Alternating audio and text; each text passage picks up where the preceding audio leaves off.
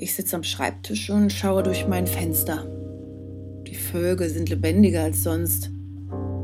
Für viele ist die Stadt Berlin nicht wiederzuerkennen. Keine Party, kein Theater. Seit Tagen haben sich viele Menschen trotz Bedürfnis nicht umarmt, sind sich nicht näher gekommen. Jede und jeder leistet solidarische Schwerstarbeit zur Entlastung des Gesundheitssystems. In Zeiten der Corona-Krise ist die staatlich empfohlene häusliche Isolation eine große Herausforderung für den Menschen als soziales Wesen. Die Schwere der Einsamkeit macht sich breit. Autor Robert Miesig sieht die Lage des, wie er sagt, schon immer dagewesenen unterschwelligen Lebensgefühls unserer Zeit jedoch nicht dramatisch. Er schrieb in der neuen Züricher Zeitung, Einsamkeit war noch nie so gut vernetzt wie heute. Ich will mich aber nicht vernetzen und gewöhnen an die Einsamkeit. Weil wir uns nicht treffen sollten, nimmt mir meine beste Freundin und Yogalehrerin eine Sprachnachricht mit dem Telefon auf. Hey, was ist für dich Einsamkeit? ist irgendwie so ein negativ besetzter Begriff, aber ähm, der hat auch ganz viel Schönes. Und ich verstehe unter Einsamkeit alleine zu sein und getrennt äh, von anderen Menschen zu sein. Aber ich empfinde das nicht als soziale Distanz, ganz im Gegenteil. Mein soziales Empfinden wächst sogar noch. Wachsen wir so zusammen durch das verordnete Getrenntsein? Einsam ist, so der norwegische Philosoph Lars Svensson, Wer weniger soziale Beziehungen hat, als er gerne hätte und darunter leidet.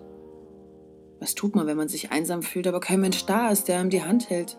Man Worte nur asynchron durch die digitalen Netze schickt.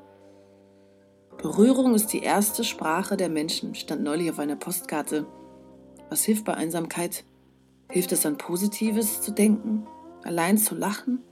Oder alles einfach wegzuatmen? Also die allerbeste Übung ist auf jeden Fall die Meditation in Ruhe zu verweilen, bei sich anzukommen, seinen Atem zu spüren, in seinen Körper reinzugehen, denn das äh, nährt eben diese guten Qualitäten. Es gibt im Yoga einen Spruch, der sagt eben, die negativen Gedanken sind wie das Unkraut zu sehen im Garten. Ne? Das wächst von ganz alleine, da muss ich gar nichts tun. Hingegen die positiven Gefühle ist die Rose und um die muss mich ein bisschen kümmern. Und so ist das mit den guten Aspekten in uns. Die bedürfen immer eine Portion extra Anerkennung.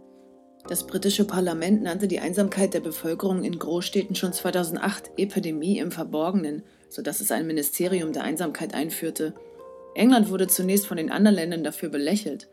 Im Jahr 2020 scheint die Idee gar nicht mehr so verkehrt. Auch ehrenamtliche Tätigkeiten der solidarischen Initiativen wie die Nachbarschaftshilfe, Lesepartner und die Tafeln könnten der Einsamkeit entgegenwirken. Man kann auch Einsamkeitsgefühle auflösen, indem man einfach zeigt, hey, ich bin am Leben, ich bin da und ich gucke, wer braucht meine Hilfe. Ich stelle mich in den Dienst. Äh, wenn man gebraucht wird, fühlt man sich auf jeden Fall schon mal viel besser. Einsam sein ist so nicht nur ein ulkiger Zwitter aus eins und gemeinsam. Einsam bedeutet durch die Silbe Sam auch etwas haben. Der Mensch ist einsam und hat und doch ist ihm, als hätte er nicht. Warum so besitzergreifend? Besitz bedeutet teilen, Immer schon.